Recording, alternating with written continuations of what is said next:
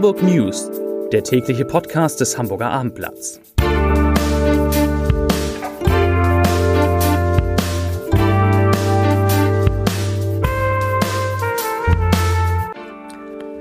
Herzlich willkommen. Mein Name ist Lars Heider und heute geht es um den Lockdown, der bis zum Ende der Frühlingsferien in Hamburg verlängert werden könnte. Die weiteren Themen, wie Hamburgs Kinder unter Corona leiden, wie das Winterwetter wird und wie Hamburger Digitalunternehmer Obdachlosen helfen. Dazu gleich mehr. Zunächst aber wie immer die Top 3, die drei meistgelesenen Themen und Texte auf abendblatt.de. Auf Platz 3 Leiche zerteilt, lebte Täter tagelang mit toter Ex-Freundin. Auf Platz 2 Trotz Corona, Hamburg richtet im April ein Marathon-Event aus. Und auf Platz 1 Wintereinbruch, erste Insel nur noch aus der Luft erreichbar. Das waren die Top 3 auf abendblatt.de. Am Mittwoch sitzen wieder einmal die Ministerpräsidentinnen und Ministerpräsidenten mit der Bundeskanzlerin beim Corona-Gipfel zusammen. Und während ich diesen Podcast aufspreche, einspreche, da läuft die Sitzung noch. Was man so aus Berlin hört, soll der Lockdown auf jeden Fall bis zum 7. oder vielleicht sogar bis zum 14. März verlängert werden. Das wäre dann bis zum Ende der Hamburger Frühjahrsferien. Wobei ich persönlich auf diese Termine nicht mehr viel gebe, dafür hat die Politik sich ja zuletzt zu selten daran gehalten. Sicher scheint, dass die Schulen in Hamburg vor den Ferien nicht mehr öffnen werden, dafür ist aber wohl geplant, die Friseure ab 1. März wieder arbeiten zu lassen. Und interessant in der Beschlussvorlage steht auch, dass Menschen, die sich in Innenräumen treffen, immer eine FFP2-Maske tragen sollen. Zu den Corona-Zahlen von heute nach vier Tagen in Folge mit weniger als 200 Neuinfektionen sind heute in Hamburg 219 neue Fälle gemeldet worden und damit 16 mehr als vor einer Woche. Soll heißen, die 7-Tage-Inzidenz steigt leicht von 67,6 auf 68,4 Neuinfektionen je 100.000 Einwohnern. In den Kliniken entspannt sich die Lage dagegen weiter. Dort sinkt die Zahl der Patienten, die wegen Covid-19 behandelt werden müssen, von 353, das war die Zahl von gestern, auf 338. Laut neuen Ergebnissen einer Befragung von Kindern und Jugendlichen sowie von Eltern haben sich die Lebensqualität und die psychische Gesundheit von Kindern und Jugendlichen während der Corona-Pandemie weiter verschlechtert. Das teilte das UKE heute mit. Fast jedes dritte Kind leide unter psychischen Auffälligkeiten. Auch Sorgen und Ängste haben im Verlauf der Pandemie zugenommen. Unsere Ergebnisse, unsere Ergebnisse zeigen erneut, wer vor der Pandemie gut dastand, Strukturen erlernt hat und sich in seiner Familie wohl und gut aufgehoben fühlt, wird auch gut durch die Pandemie kommen. Das sagte Ulrike Ravens-Sieberer, die Leiterin der Studie. Vor allem Kinder und Jugendliche aus sozial schwächeren Verhältnissen oder mit Migrationshintergrund seien dagegen psychisch besonders stark von der Krise betroffen. In einem Antrag zur heutigen Bürgerschaftssitzung fordert die Linke in der hamburgischen Bürgerschaft die Vergabe der Corona-Impftermine so umzustellen, dass Personen in den aktuell für die Impfung vorgesehenen Gruppen ihren Impfwunsch nur einmalig bekunden müssen und anschließend dann zeitnah einen Termin erhalten. Trotz kosmetischer Veränderungen bleibe die Terminvergabe in Hamburg auch nach mehreren Wochen ein Desaster.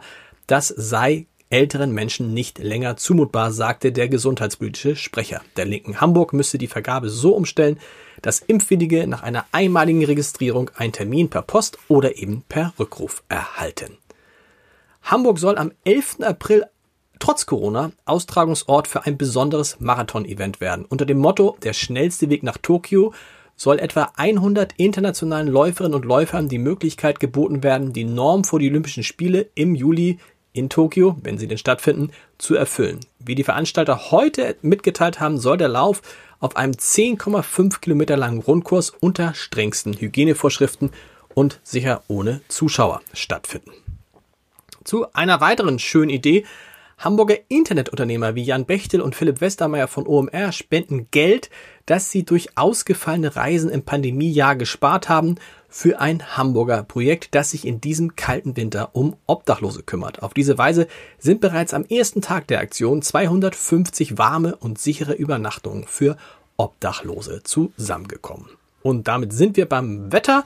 Morgen ist für Hamburg und Schleswig-Holstein ein Wechsel aus Sonne und Wolken bei schwächer werdendem Wind und Temperaturen mit Höchstwerten um minus zwei Grad vorhergesagt. Schnee fällt dann nur noch an der Grenze zu Mecklenburg und an der Lübecker Bucht. Die Nacht zum Freitag wird im Norden erneut sehr kalt mit Temperaturen im zweistelligen Minusbereich. Und am Freitag und Sonnabend stehen die Chancen auf sonniges Winterwetter bei Dauerfrost bei uns im Norden sehr gut.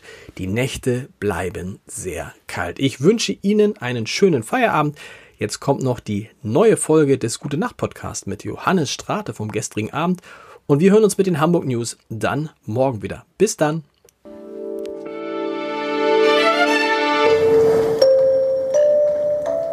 Herzlich willkommen zum Gute Nacht Podcast vom Hamburger Abendblatt.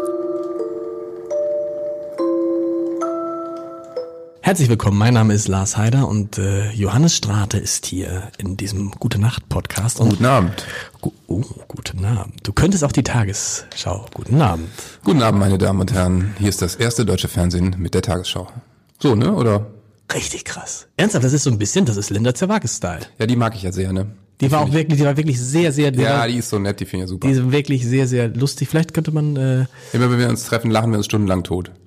Ich habe mal mit Linda Zerwakis übrigens eine sehr lustige Folge gemacht. Gen- nämlich hab ich gesehen. Mit ihr und Bärbel Schäfer Schäfer, Bremen genau. gezogen. Das war richtig lustig und unterhaltsam. die ist wirklich, ne, die ist, die ist einfach wirklich, die ist so verschenkt, dass sie nur, ähm, Die ist viel zu cool dafür. nur, nur Tagesschau Ja, die ich. muss eigentlich viel mehr machen. Genau.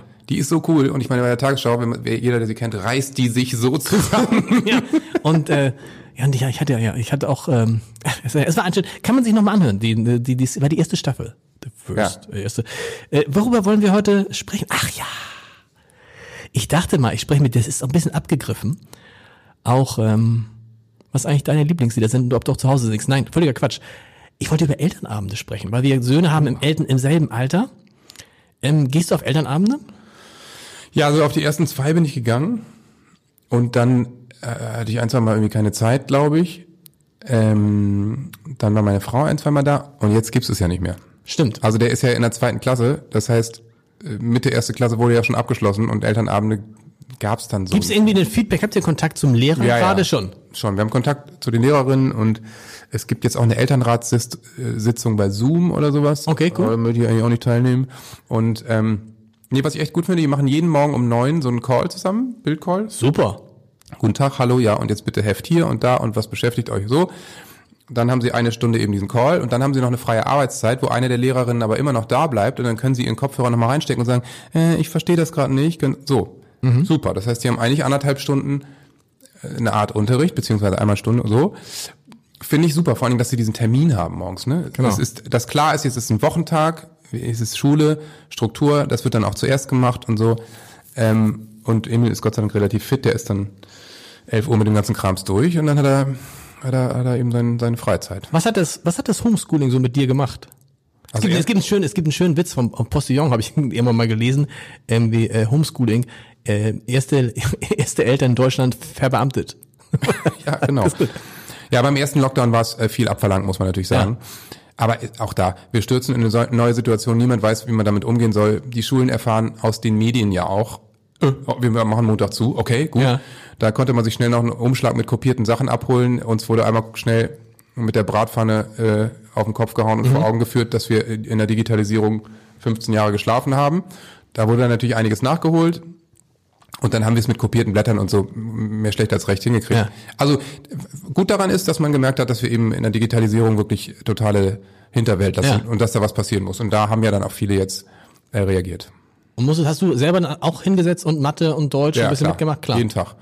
Mit, Also- Schrei mit Schreien? Bei mir war es ja so, meine, meine Freundin hatte mehr zu tun. Okay. Die hatte irgendwie dann einfach natürlich die Läden und hier und Online-Shop und so. Und bei uns war es ja so, ist alles abgeschlossen. Es gibt nichts zu tun. Stimmt. Das heißt, ich hatte total viel Zeit und habe dann eben viel das Freizeitprogramm für unseren Sohn übernommen und eben auch dieses Homeschooling. Obwohl das ist auch, ist doch eigentlich auch ganz, ich habe das auch, ist doch eigentlich auch ganz cool, weil mir ist aufgefallen, ähm, so so viel Zeit hat man mit seinen Söhnen gar nicht mehr. Ja.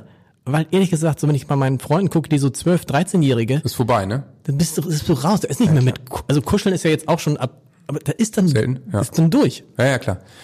Genau, da muss man mit 12, 13 muss man sich schon echt eine tolle Aktivität suchen. Genau. Mit, Bei dir ist es dann noch cool, du kannst doch sagen, ey, komm, komm, mit auf Tour. ja, er will unbedingt mal mit dem Tourbus schlafen und so. So. Ich glaube, es ist jetzt auch demnächst soweit, wenn wir mal wieder losfahren. Aber klar, vielleicht gehen wir mal ins Stadion am Wochenende, sowas. Ja, ne? klar. Und schaut sich eine schöne Niederlage an.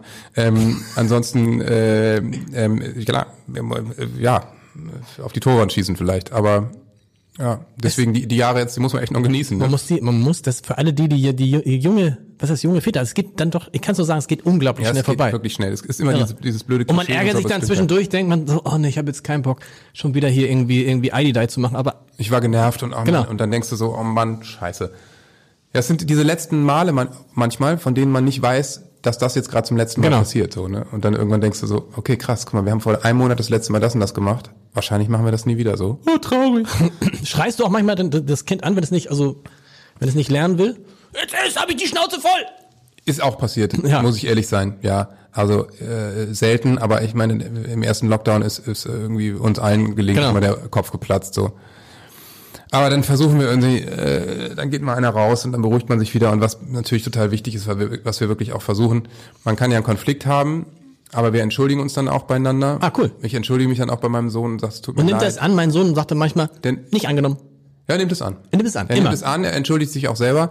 Und auch wenn ähm, Anna und ich uns mal streiten, ähm, dann vertragen wir uns auch vor ihm, dass Ah, auch cool. sieht. Das, man kann einen Konflikt haben, aber ähm, es ist eben am Ende auch wieder wichtig, dass man sich verträgt. Vorhin, das ist auch so, ihr habt ja so eine Dreierkonstellation, das kenne ich auch, weil ich war Einzelkind.